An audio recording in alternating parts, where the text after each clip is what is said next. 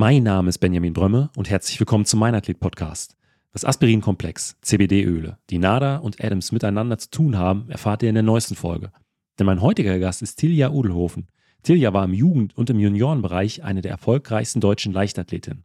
So wurde sie im Siebenkampf, im Weitsprung, über die 400 Meter Hürden und auch im Hallen-Fünfkampf deutsche Jugendmeisterin. Heute arbeitet sie freiberuflich für die NADA und setzt sich dafür ein, dass Sportlerinnen und Sportler nicht in die Dopingfalle tappen. Denn vielen ist zum Beispiel nicht bewusst, dass Aspirin-Komplex für Angehörige eines Anti-Doping-Kaders ein absolutes No-Go sind. Und dass man im Meldesystem Adams immer gewissenhaft seinen Aufenthaltsort eintragen sollte. Damit sich Sportlerinnen und Sportler sich dieser Gefahren bewusster werden, hat Tilja zudem ein eigenes Präventionsprogramm an den Start gebracht. Wenn du dich in diesen Bereichen selbst noch unsicher fühlst, solltest du die aktuelle Folge nicht verpassen. Auch wenn du gutwillig bist, kannst du in eine Dopingfalle tappen und das ist, glaube ich, das Problem. Und deswegen halten wir auch diese Workshops, weil viele Sportler sagen, ja, ich nehme doch eh nichts, ich nehme noch nicht mal Nahrungsergänzungsmittel, ich werde schon nicht positiv getestet. Und ich weiß jetzt von Athleten, die werden jetzt gesperrt wegen Unwissenheit und die machen eigentlich überhaupt nichts, werden gesperrt, weil sie Adams nicht kannten, sie wussten nicht, wie das genau funktioniert mit dem Ab- und Anmelden. Oder sie werden gesperrt, weil sie nicht genau wussten, wie lange THC im Körper ist und das ist natürlich total blöd.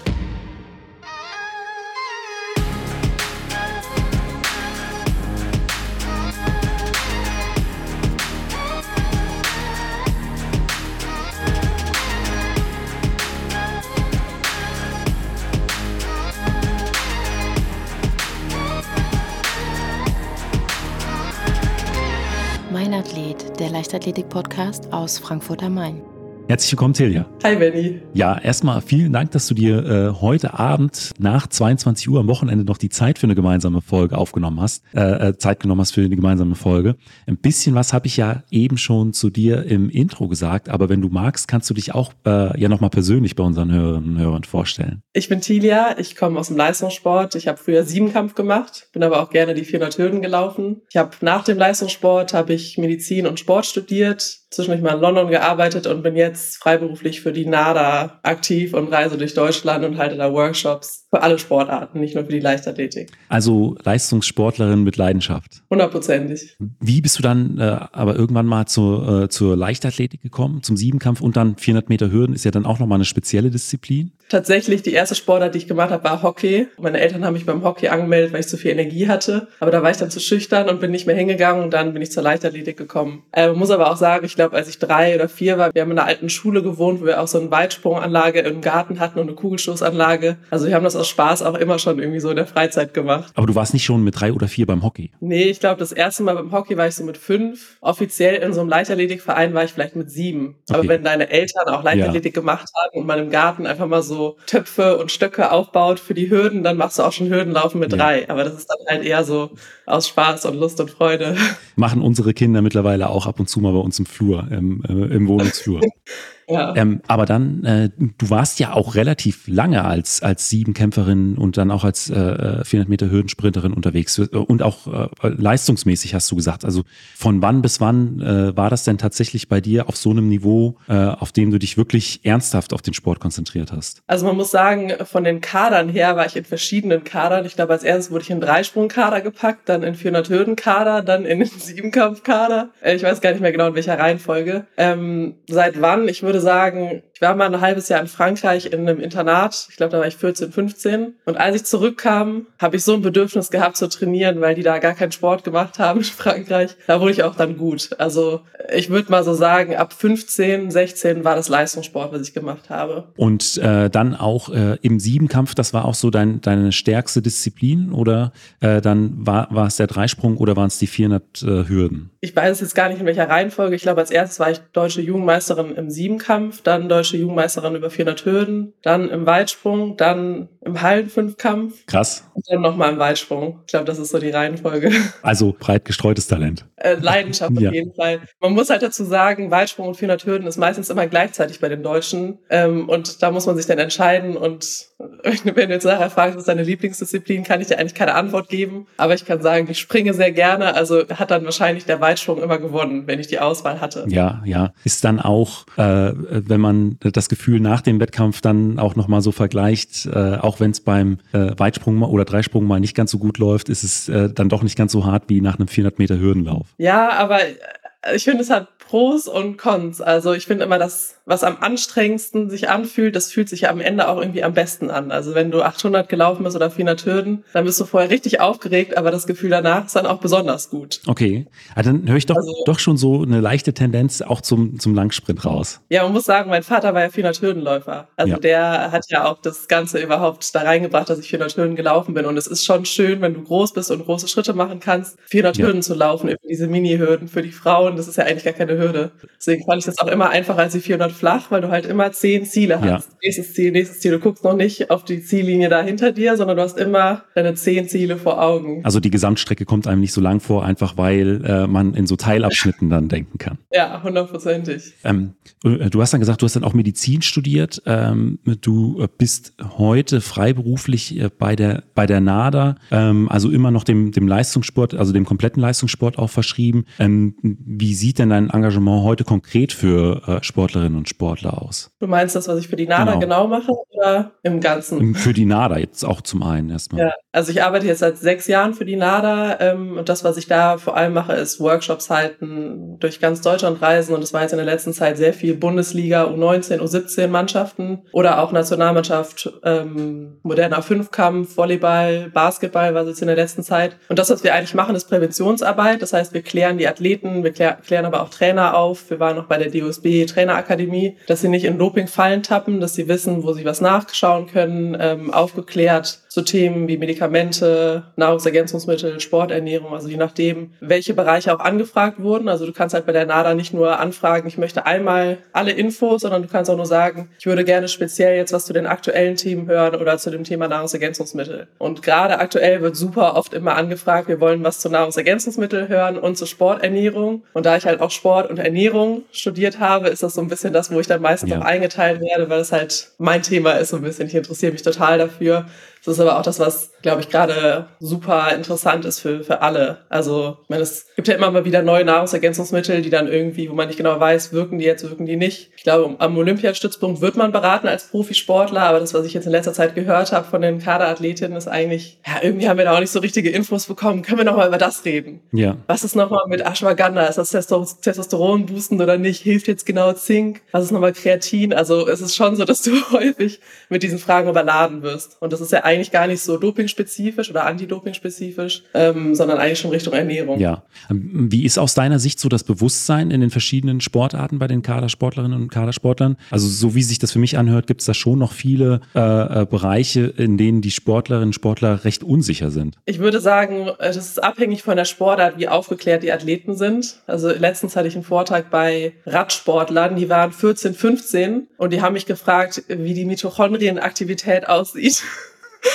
bei bestimmten Situationen. Und das war dann halt, ich glaube, die hatten teilweise, äh, kamen aus dem Elternhaus, wo Ärzte irgendwie zu Hause waren. Die wussten halt deutlich mehr, ähm, aber auch weil Radsport natürlich eine Risikosportart ist. Und dann gibt es die Teamsportler und die sind meistens ein bisschen weniger aufgeklärt. Die sind ja auch Risikogruppe 2. Also wir haben drei Risikogruppen im Anti-Doping-Bereich und Leichtathletik gehört zur ersten Risikogruppe, Schwimmen, Radfahren und so weiter. Und dann kommen die Ballsportler in Risikogruppe 2 und Risikogruppe 3 sind dann Klettern und so weiter weiter, Segeln, also die Sportarten, die werden dann weniger häufig kontrolliert. Da wirkt dann aber auch so eine Dopingsubstanz nicht direkt. Und deswegen ist es total unterschiedlich, was man heutzutage weiß, also auch im Nachwuchssport. Aber eigentlich würde ich sagen, dass die Mehrheit der Nachwuchssportler noch aufgeklärt werden muss. Also die wissen dann nicht genau, wo sie was nachgucken müssen. Wenn sie krank werden, wissen nicht, dass es äh, Nasensprays gibt, die verboten sein könnten oder äh, Asthma-Sprays angemeldet werden müssten und so weiter. Also das, da ist auf jeden Fall Aufklärungsbedarf und deswegen ist es auch gut, dass wir diese Workshops ja. anbieten. Sonst äh, wäre man da, glaube ich, noch mehr lost in der Welt. Das würde mich an der Stelle auch mal so interessieren, wenn man das immer so ein bisschen aufgliedert. Nahrungsergänzungsmittel, ähm, dann eben auch Arzneimittel, die vielleicht äh, für Otto-Normalverbraucherinnen, Otto-Normalverbraucher frei zugänglich sind und vielleicht auch noch so äh, andere Stolpersteine rund um das Thema äh, Dopingkontrollen. Da gibt es ja auch ein Meldesystem äh, in bestimmten äh, Kaderstufen, an das man sich halten muss,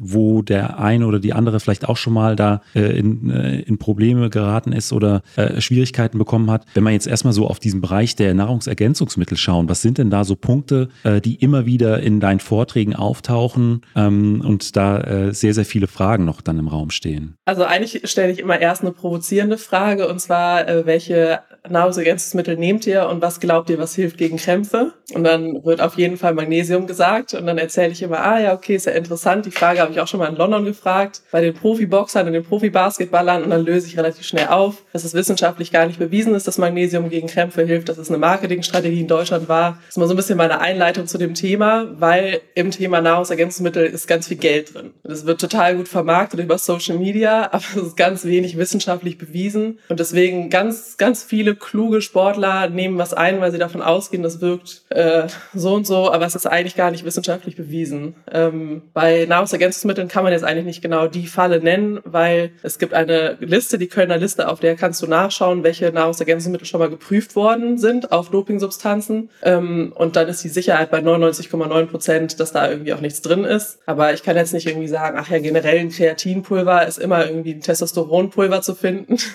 Das kann man nicht. Das kann man bei Medikamenten kann man das ein bisschen klarer sagen, weil die auch strenger geprüft werden. Aber äh, nochmal kurz zurück zu den Krämpfen. Was äh, hilft denn dann nachweislich gegen Krämpfe? Wenn es, äh, weil ich hätte auch Magnesium tatsächlich auch noch genannt. Das Marketing scheint wirklich gut zu sein. Gibt es denn da was, was nachweislich wirklich hilft? Also ich hätte auch Magnesium gesagt, weil ich es auch mal genommen hatte und es hat irgendwie auch geholfen. Aber Placebo-Effekt ja. ist ja auch ein Effekt, ne?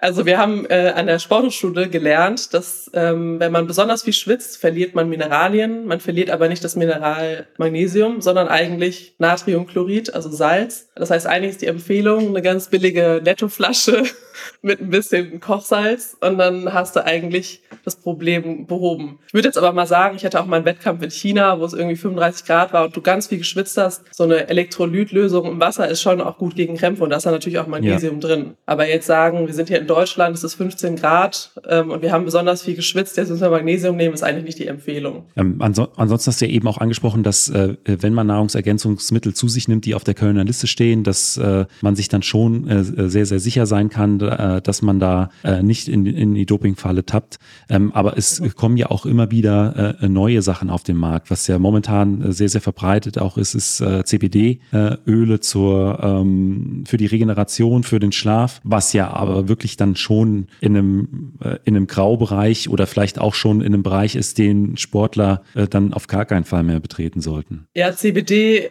Schrägstrich THC ist aktuell das größte Problem. Ähm, und wenn du da jetzt gerade in der NADA-App, also das ist die App, in der du eigentlich alle Google-Maschinen für Medikamente und Nahrungsergänzungsmittel findest, von der Anti-Doping-Agentur, und wenn du da CBD eingibst, wirst du einen Eintrag finden, pass auf, bei den CBD-Ölen, die können verunreinigt sein, auch wenn draufsteht, da ist keine Verunreinigung zu finden. Ähm, das ist halt relativ wenig, was da steht. Und da kann man dann auch nicht viel mit anfangen, gerade wenn man die US-Athleten anguckt, die ähm, CBD-Öle anwenden und anscheinend auch keine Probleme haben. Was man aber jetzt weiß in Deutschland, ähm, ich glaube, Professor Deal an der Sportschule hat diese Studien durchgeführt, dass mindestens 30 Prozent der CBD-Öle verunreinigt sind mit THC. Und THC ist ja ein Cannabinoid, was verboten ist im Wettkampf und was zu einer Sperre führt. Und das ist tatsächlich auch so, wenn du die Jahresberichte der letzten Jahre anschaust, dass die häufigste Substanz, die oder die Substanz, die am häufigsten zu einer Sperre geführt hat bei Sportlern, ist THC. Und tatsächlich saß mir auch ein Sportler äh, vor ein paar Monaten genau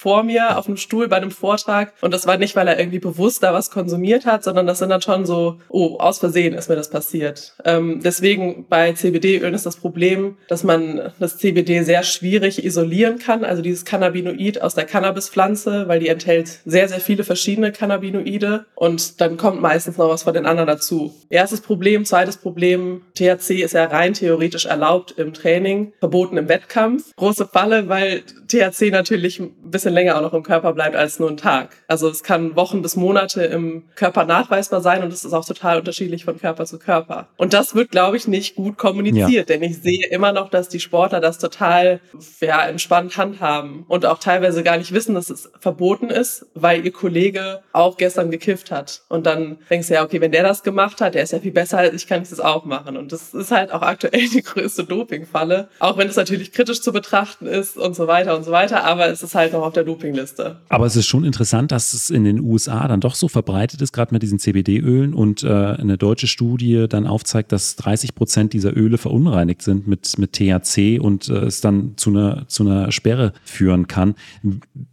Gibt es dann auch unterschiedliche Mess- oder Testmethoden zwischen den jeweiligen nationalen äh, Anti-Doping-Agenturen? Oder ähm, woran könnte das liegen, dass das äh, in den USA so weit verbreitet ist äh, und es dann aber nicht zu so vielen Sperren kommt? Also ich gehe mal davon aus, dass es nicht zu vielen Sperren kommt, sonst wäre es nicht so verbreitet. Also wir haben ja auch US-Athleten, die gesperrt worden sind, wie Shakari Richardson, die dann kurz ja. vor den Olympischen Spielen gegen THC gesperrt wurde. Das müsste jetzt wahrscheinlich äh, jemand Offizielles von der NADA in Deutschland beantworten. Ähm, aber ich würde mal sagen, die Anti-Doping-Arbeit in Deutschland ist schon relativ advanced in Europa. Also ich würde eigentlich auch führend sagen. Aber die USA ist dann doch nochmal ein bisschen größer. Und es muss ja eigentlich nur ein CBD-Öl rausgebracht werden, wo hundertprozentig garantiert werden kann, dass kein THC drin ist. Dann können das die Sportler auch einnehmen. Und diese Empfehlung gibt es in Deutschland gerade nicht. In der App findest du eine Angabe, die CBD-Öle können verunreinigt sein. Passt auf, nehmt die gar nicht erst ein. Da steht nicht, ähm, passt auf, aber hier haben wir eine Lösung für euch. Deswegen ja. könnte ich mir vorstellen, dass eine Lolo Jones zum Beispiel sagt, sie nimmt CBD-Öl und dann auch nicht positiv getestet wird. Gibt es äh, daneben auch noch andere neuartige Nahrungsergänzungsmittel, äh, die vielleicht auch gerade so einen Hype erleben, aber auch noch mit Vorsicht zu genießen sind? Also mit Vorsicht ist ja eigentlich alles zu genießen, was Nahrungsergänzungsmittel heißt, weil die ähm, nicht so streng geprüft werden wie Arzneimittel. Also selbst ein einfaches Proteinpulver kann verunreinigt sein, weil vielleicht der Hersteller das nicht verkauft hat über Jahre hinweg und sagt, okay, ich muss irgendwas machen, damit es besser wirkt oder was auch immer, streut ein bisschen Testosteron rein und auf einmal funktioniert es total gut. Man macht die Vorher-Nachher-Bilder, postet die bei Instagram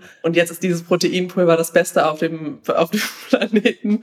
Ähm, also es, ich kann jetzt nicht sagen, was jetzt gerade die größte Falle ist. Das, was ich jetzt häufig gefragt werde über den Vorträgen, ist immer, ähm, hilft Ashwagandha, um Testosteron zu boosten? Also das fragen viele Fußballer gerade und viele Basketballer. Was ist das, das heißt, genau? Das Ashwagandha, äh, das, das ist eigentlich so ein Pulver von einer Pflanze. Ähm, ich habe das mal ein bisschen recherchiert. Es gibt da so Tendenzen, dass das stimmt. Also das ist tatsächlich eine, irgendwie einen Einfluss auf das, das Testosteron oder den Testosterongehalt haben kann, aber nicht signifikant signifikant. Und signifikant ist ja das Ergebnis, was man in der Wissenschaft eigentlich braucht, um zu sagen, das ist wirklich ein Effekt. Ja. Ähm, aber falls es andere auch interessiert, es gibt so eine Google-Maschine im Grunde für Nahrungsergänzungsmittel, die heißt examine.com, glaube ich. Und da kannst du zum Beispiel Ashwagandha eingeben und dann wird dir relativ schnell so ein Übersichtsbaum angezeigt. Zum Beispiel, es gibt drei Studien mit jeweils drei Probanden. Und dann weißt du relativ schnell, okay, drei Studien mit drei Probanden ist nicht seriös.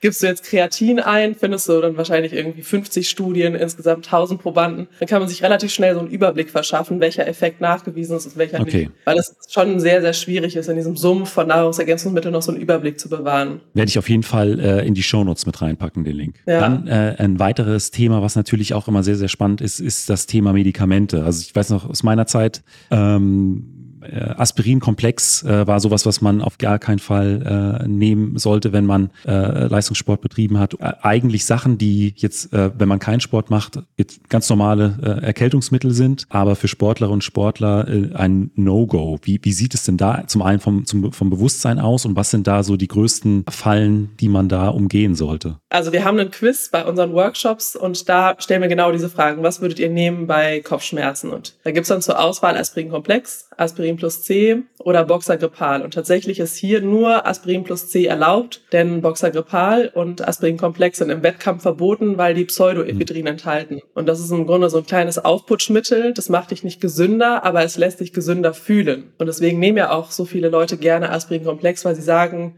irgendwie fühle ich mich viel schneller gut. Ich bin viel fresher. Ich kann irgendwie viel besser bei der Arbeit äh, funktionieren. Die Gefahr ist natürlich auch, dass man sich da total überlastet, weil du gaukelst dem Körper vor, dass es dir besser geht. Und in einem Wettkampf ist so ein Aufputscheffekt natürlich von Vorteil. Wenn du dich ein bisschen müde und schlapp fühlst, hilft das Aufputschen vielleicht schneller aus dem Startblock zu kommen. Und das ist auf jeden Fall was, was ganz, ganz viele nicht wissen und auch ganz viele ja zu Hause ja. haben. Also ich bin mir sicher, viele, die jetzt gerade zuhören, haben Aspirinkomplex zu Hause. Ist auch überhaupt nicht schlimm, nur man darf es im Wettkampf nicht einnehmen. Ähm, es gibt auch das gleiche Problem bei Vic Medi-Night ähm, ja. oder ja, ähnlichen Begriffen. Die heißen dann immer sehr ähnlich. Also Aspirin, wenn jetzt jemand sagt, nimm mal eine Aspirin, dann musstest du eigentlich fragen, ja, was denn für eine Aspirin? Und bei Vic Medi-Night ist dann auch die Frage, welches darf ich nehmen? Dann gibt's Vic Medi-Night für die Nacht und Vic Medi-Night mit Anis oder Anis, ich weiß gar nicht.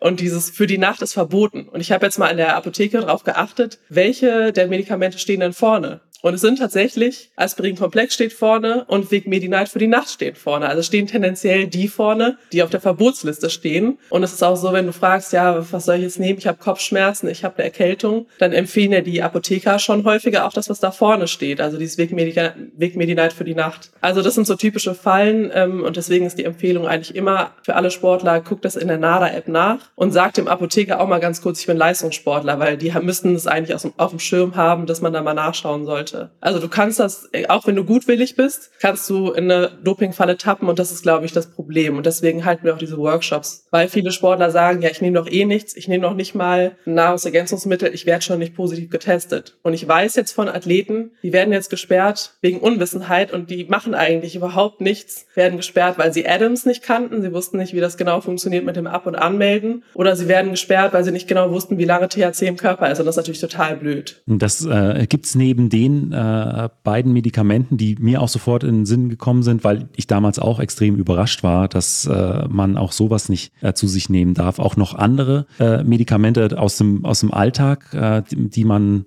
als, als Leistungssportlerin oder als Leistungssportler mit Vorsicht zu genießen hat? Ähm, also ich bin jetzt nicht der äh, Medikamentenexperte, weil ich selber eigentlich fast nie was nehme. Ähm, es gibt noch Mucosolvan und Spasmomucosolvan bei Husten. Das wissen aber dann meistens alle, weil Spasmomucosolvan hört sich irgendwie schon verboten an. Also Mucosolvan ist erlaubt, Spasmomucosolvan ist verboten. Die Falle ist so ein bisschen, dass man Spasmomucosolvan auch jüngeren Kindern gibt und deswegen könnte man jetzt vielleicht als Nachwuchssportler sagen, ah, okay, meine kleine Schwester ist drei, die hat ja so ein Hustenmittel, ich nehme jetzt mal ihr Hustenmittel. Da ist aber sowas Entkrampfendes drin und deswegen ist das im Sport dann auch, im Leistungssport auch verboten. Es gibt auch homöopathische Mittel ähm, oder auch einfach bei Allergien Mittel, die auf der Verbotsliste stehen. Also ähm, es sind nicht nur schwere Krebs Krebsmedikamente oder Asthma, Asthma, also es sind nicht nur schwere Krebsmedikamente und Asthmamittel, sondern wirklich auch so banale Erkältungsmittel ja. und so weiter. Ja. Und dann hast du ja eben auch noch Adams angesprochen, also äh, das System über, dass man äh, sich bei der NADA einträgt, wann man zu welcher Zeit äh, sich wo befindet.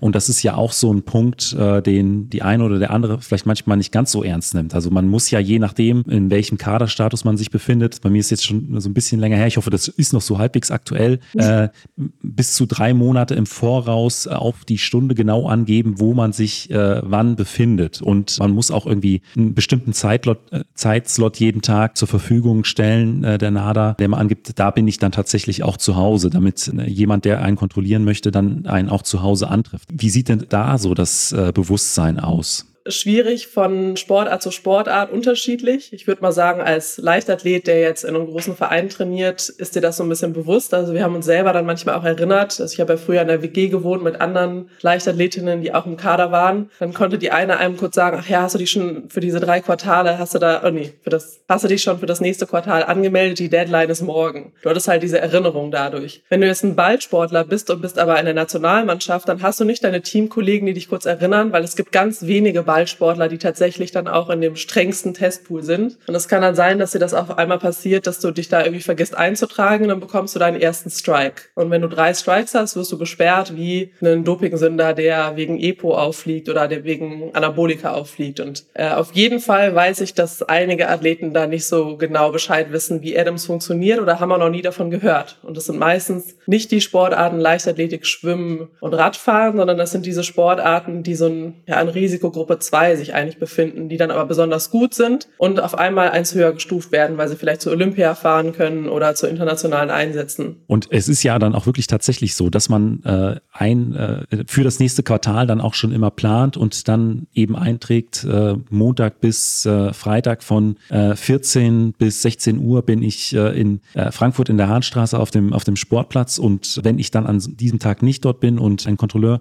ist dann auf dem Weg dahin, trifft mich nicht an, das wäre dann im Prinzip so so dieser, dieser erste Strike. Und äh, es kann ja immer mal sein, dass das Training dann auf einen anderen Platz äh, in der Halle verlegt wird. Und dieser lange Zeitraum äh, von drei Monaten, also das nächste Quartal, das ist schon nicht ohne. Man muss da auch wirklich sehr gewissenhaft mit umgehen. Und das ist zumindest zu meiner Zeit war das System auch nicht ganz so benutzerfreundlich. Ich weiß nicht, ob sich das mittlerweile geändert hat. Also es war schon immer ein gewisser Zeitaufwand, da wirklich alles äh, sauber einzutragen. Ja, also ich war ja auch in dem Testpool drin ähm, und ich kann auch bestätigen, das war manchmal anstrengend. Du musst es auf deinem Handy zoomen und das X finden.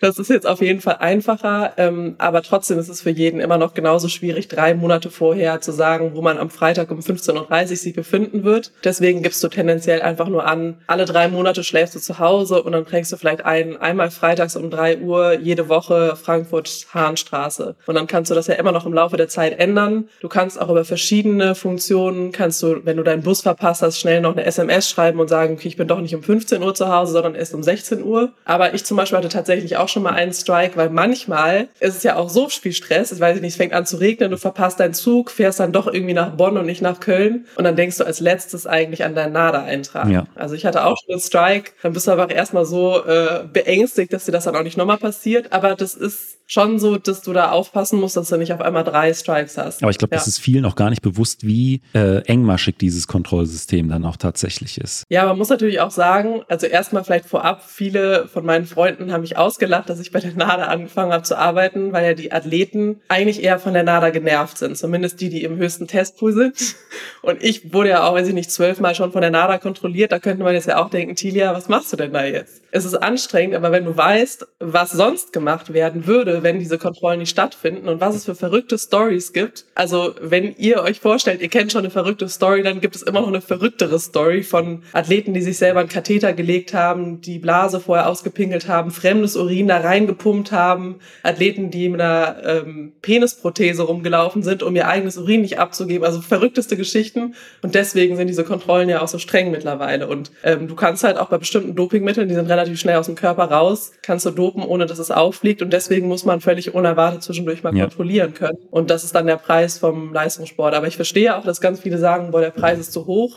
Aber ich bin da ja selber auch durchgegangen, deswegen kann ich das jetzt selber auch noch mal ein bisschen selbstbewusster und noch entspannter sagen. Ja, das ist aber weiterhin der Preis und ich finde das immer noch gerechtfertigt. Ja, absolut. Äh, vor allen Dingen, ähm, wir sind jetzt so vielleicht so ein bisschen lax auch darüber äh, gegangen, aber äh, zum einen ist es ja auch äh, Betrug an den jeweiligen Sportarten, aber zum anderen ist es natürlich auch eine extrem, zum Teil eine extrem hohe gesundheitliche Gefährdung, der man sich ansonsten aussetzt und die auch langfristig da gravierende äh, gesundheitliche Probleme mit sich bringen kann. Und ich denke, wenn es äh, so ein System nicht geben würde, wären die äh, ja gesundheitlichen Folgen für viele Sportlerinnen und Sportler äh, ja schon immens. Ja, also viele denken dann vielleicht immer daran, ja, ich habe jetzt ja nicht mit Anabolika 20 Jahre gedopt, da passiert mir schon nichts, aber es gibt ja auch die Problematik des Schmerzmittelmissbrauchs. Schmer viele Schmerzmittel sind ja gar nicht auf der Verbotsliste. Und wir haben sogar einen eigenen Film über Fußballer, die jeden Tag Schmerzmittel genommen haben, über Jahre hinweg. Und die sind jetzt 35, 40 und haben massive körperliche Probleme Probleme. Und nicht, weil sie Testosteron, Epo, was auch immer genommen haben, sondern einfach nur ein Mittel, was den Schmerz unterdrückt. Aber es ist ja im Grunde auch der Gedanke, Schmerz ist ja eigentlich nichts, nicht nur was Negatives. Es schützt ja auch deinen Körper, dass du nicht noch weiter auf dein Knie auftrittst, ähm, bis dann irgendwie nachher alle Bänder durch sind. Und deswegen haben dann äh, so manche Sportler hängen dann irgendwie jetzt immer ähm,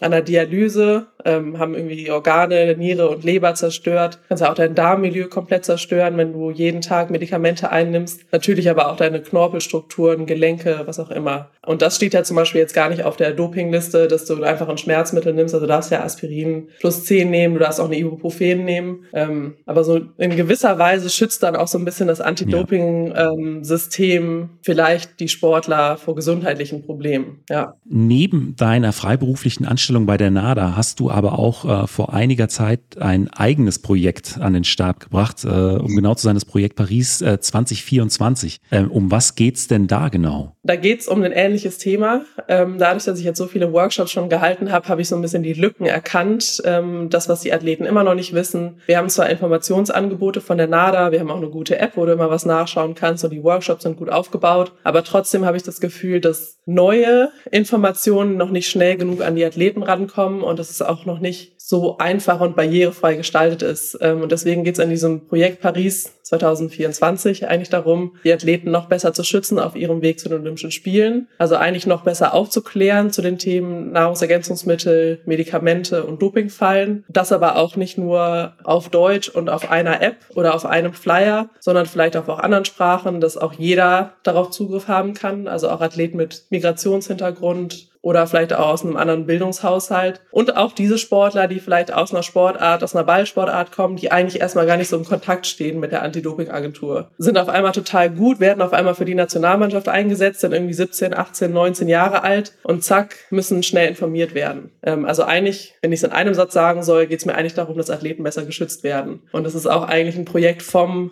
Athleten für den Athleten, also from athletes for athletes.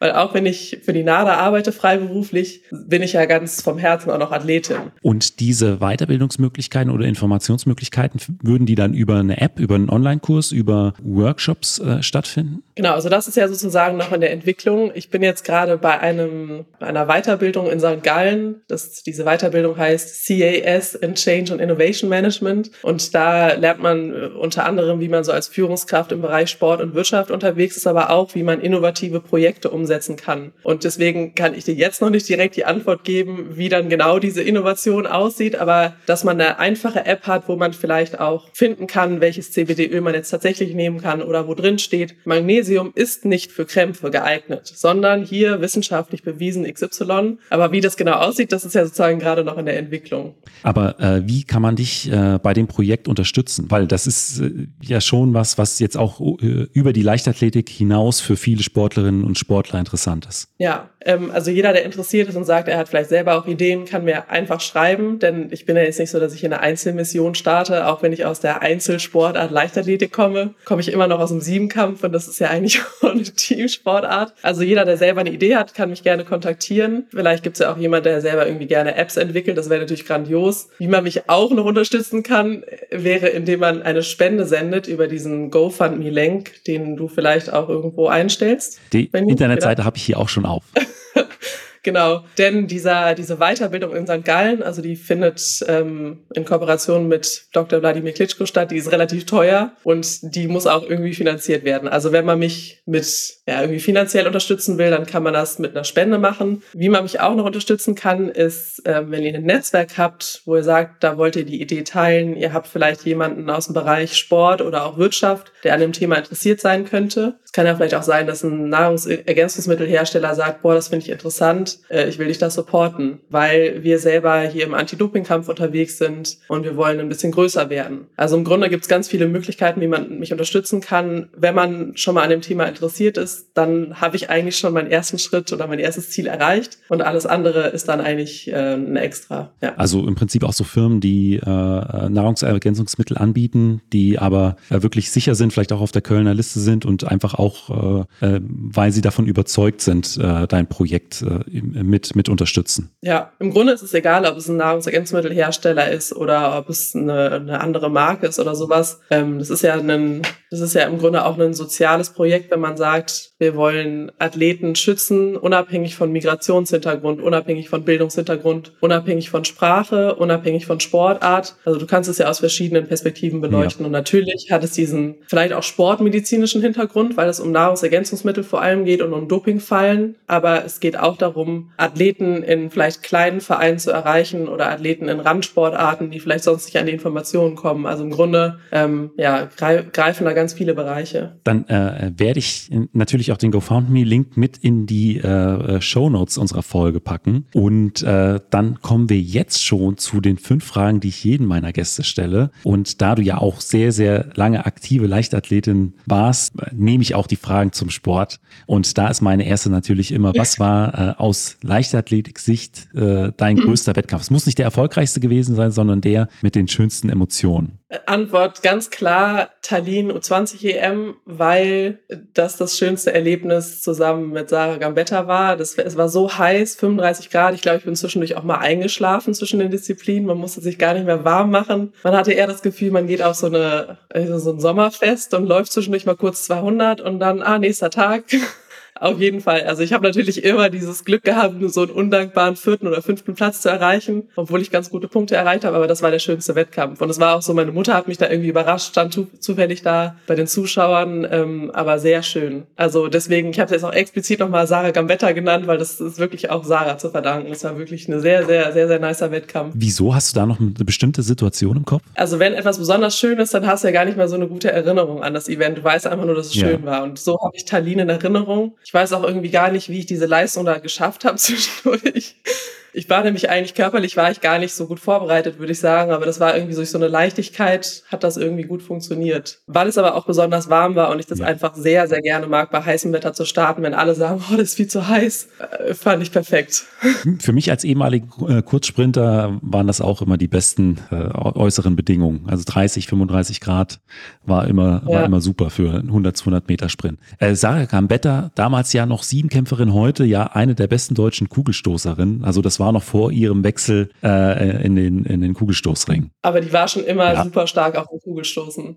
Oh. Das kann man, kann man ruhig anmerken. Ja, ja. Vielleicht kann man noch erwähnen, der skurrilste Wettkampf, also eigentlich der größte ja. von der Außenperspektive war die Universiade in Shenzhen, denn das war wie Olympische Spiele, aber mit Zuschauern, die keine Ahnung hatten. Also die haben das Stadion, das war eigentlich wie ein Olympiastadion, wir waren noch im Olympiadorf und alles, das war komplett gefüllt, alle Zuschauerplätze belegt, aber die hatten keine Ahnung, die waren eingekauft worden. Das heißt, es wurde nicht angeklatscht beim Weitsprung, so wie man das kennt, sondern es wurde Freestyle, es wurde immer mal geklatscht, wenn man gelandet ist oder wenn man vielleicht gerade spazieren gegangen ist, aber dann, wann geklatscht werden sollte, wurde nicht geklatscht. Und das war natürlich irgendwie auch so von den Bildern dann grandios, weil du irgendwie das, also morgens nicht, aber abends dann das Stadion ganz gefüllt hattest und ich war eine der ja. jüngsten im Team. Also das war schon besonders. Aber mein Herz war dann schon in Tallinn, das war schon, das war besonders. Das werde ich auch nicht vergessen. Und auf der anderen Seite, was war vielleicht ähm, besonders schwieriger Wettkampf oder eine schwierige Zeit und was hast du äh, daraus mitnehmen können? Ich habe mir lange überlegt, was ich darauf antworten kann, weil ich eigentlich so ein Mensch bin, der Challenges dann irgendwie meistert, aber ich sortiere auch Dinge aus, die mir nicht mehr weiterhelfen.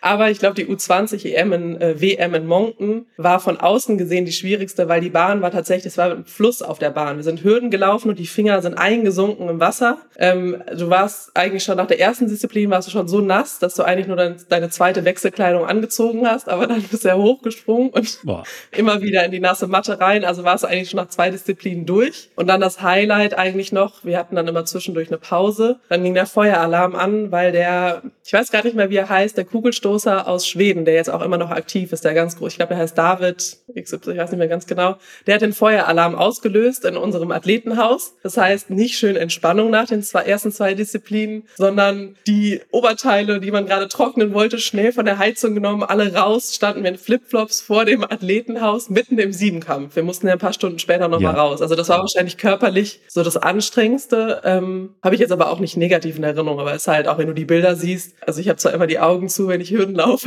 Das war, das war dann auch, weil es so geregnet hat. Dann äh, heute bist du ja nicht mehr als äh, Leistungssportlerin aktiv, äh, trainierst aber wahrscheinlich äh, noch hier und da mal. Was ist denn so ein, ein Training äh, aus deiner aktiven Zeit, was du vielleicht heute auch noch gerne machst? Also sprich so ein Lieblingstraining. Generell trainiere ich gerne. Ähm, ich würde sagen, ich springe sehr gerne und ich fliege sehr gerne. Also alles, was mit Springen und Sprinten zu tun hat, mag ich sehr, sehr gerne. Aber ich glaube, die, die Vielfalt, der Vielfalt der Leichtathletik ist schon das, was ich auch einfach ansprechend finde. Also wenn ich jetzt jeden Tag springen müsste, dann wären meine Sprunggelenke auf jeden Fall durch. Ähm, ähm, aber ich, es stimmt schon, jetzt auch, ich habe ja noch zuletzt mit Charles Friedeck dann trainiert. Am meisten habe ich mich mal auf Sprungtraining gefreut. Deswegen kommt ja auch meine Liebe jetzt zum Basketball. Deswegen musste ich ja auch hier ein paar Minuten später mich einschalten, weil im Basketball findest du auch dieses Schnellsein und Sprinten, ja. aber nochmal eingepflanzt in, du musst einen Spielüberblick haben, es gibt eine Spielkreativität, du musst im Team spielen, ähm, aber Springen und Sprinten ist schon so, ja, ist schon noch meine Leidenschaft. Das haben die Hörer am Anfang ja gar nicht äh, mitbekommen. Also wir sind ja ein bisschen später online gegangen, weil es äh, um die Playoffs in der deutschen Basketball-Bundesliga ging und es äh, schwierig war, dann den, den Bildschirm zwei zu teilen. Ich glaube, es lief jetzt auch noch ein bisschen weiter. Ich habe mich halt aber okay. der leicht erledigt mit. Und äh, gibt es heute äh, oder äh, gibt es bestimmte Bereiche aus deinem Training, die du heute definitiv nicht mehr machst, weil es einfach so äh, Hasstraining von damals war? Ja, ich habe kein Hasstraining. Ich würde sagen, ein Training wird vielleicht ein Hasstraining, ähm, wenn du die falschen Trainer und Teamkollegen hast. Aber ich komme ja auch eigentlich so aus einer, so einer aus der Familie oder aus einem Verein, wo wir im Regen oder bei Glatteis trainiert haben und im Schnee trainiert haben oder wo mein Halbbruder eine halbe Stunde vorher den ganzen Schnee wegschippt, damit wir laufen gehen können. Ähm, deswegen bin ich jetzt nicht so, dass ich sage, oh, ich hasse die Läufe. Alle Siebenkämpfer mögen ja mhm. eigentlich nicht die die 800, aber ich fand das immer besonders auch, also ich meine, ich war auch übel vor dem Lauf so ein bisschen, aber das war irgendwie auch besonders aufregend, weil du hast dich danach auch besonders gut gefühlt. Also ich habe eigentlich kein Hasstraining. Vielleicht fiel es mir etwas schwieriger, dieses ganze Krafttraining zu machen, weil ich halt nicht von diesem Standard-Krafttraining kam, weil wir halt sehr viel mit Medizinwellen und Körpergewicht gearbeitet haben. Dann fiel es mir vielleicht schwieriger, drei Stunden im Kraftraum zu hängen und da immer eine halbe Stunde Pause zu machen und dann wieder irgendwie eine Hantel aufzulegen. Aber ich habe kein Hasstraining. Ich hasse nichts. Ist auch ein harter Begriff. Aber ich sag bei mir, äh, alles, was so mit Stabilisationstraining zu tun hatte, also würde ich jetzt heute drauf verzichten. Das äh, war einfach ja, langweilig. Das, ja, das Lustige ist das auf jeden Fall nicht. Das mache ich jetzt auch manchmal online noch im Training, weil das meine alte Trainingsgruppe immer noch mit mir machen will, weil ich da so überengagiert okay. war. ja. Fußstabi im Sand war so das mein absolutes Highlight. Aber es ist wichtig. Ja, wenn du dann ein paar Mal Bänderrisse ja, hast, dann ist ja. das die einzige Sache, die du dann machen ja, kannst. Ne? Es, ist, es ist wichtig und man sollte es, wenn man aktiv ist, äh, nicht vernachlässigen. Ja. Dann kommen wir aber jetzt schon zur letzten äh, Frage und die ist immer, äh, was würdest du jüngeren Athletinnen, Athleten oder vielleicht auch deinem jüngeren Ich mit auf den Weg geben wollen? Das ist ja meine Lieblingsfrage des ganzen Podcasts heute. Da habe ich ja eigentlich zehn Antworten parat, die muss ich jetzt ja erstmal aussortieren. Ich gehe jetzt mal auf die, den zweiten Teil ein, was würde ich mir selber raten? Ähm, da habe ich nämlich lange überlegt und komme komme eigentlich zu keiner Antwort, denn ich würde alles nochmal genauso machen, wie ich es gemacht habe. Auch wenn man jetzt vielleicht im Nachhinein sagen könnte, ach, diese Entscheidung hätte du doch mal ein bisschen klüger treffen können. Ich bin schon immer so diejenige, die sich dann das französische Internat auswählt und Medizin studieren, anstatt vielleicht nach Australien zu gehen und in den USA Siebenkampf zu machen, so ungefähr.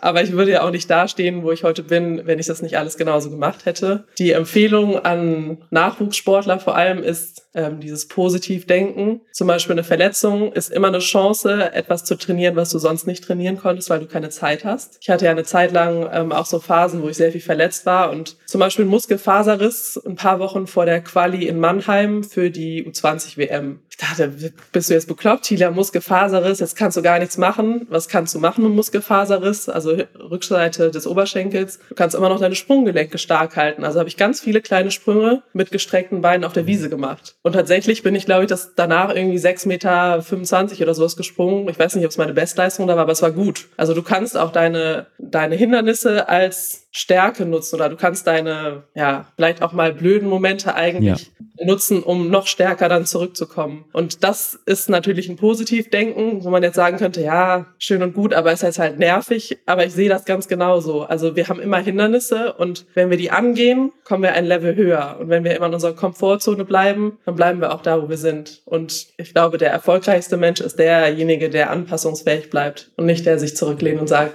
ich bin doch jetzt die Beste, ich habe das Talent und ich habe doch schon gut trainiert oder so. Also deswegen immer dieses proaktiv bleiben. Finde ich aber genauso auch mit Wissen. Ja. Also, ja, ich weiß jetzt alles, ich habe jetzt einen Master oder so. Gibt ja immer wieder neue Erkenntnisse. Absolut. Ja. Dann, ja, Tilja, vielen Dank für deine Zeit. Danke, Benny, es hat sehr viel Spaß gemacht. Und das war's auch schon wieder mit der neuesten Folge des Meinathlet Podcasts. Wenn du Tilja unterstützen möchtest, kannst du das über den GoFundMe-Link in den Show Notes machen oder sie über die verlinkten Kontaktdaten anschreiben. Vielen Dank und bis zum nächsten Mal.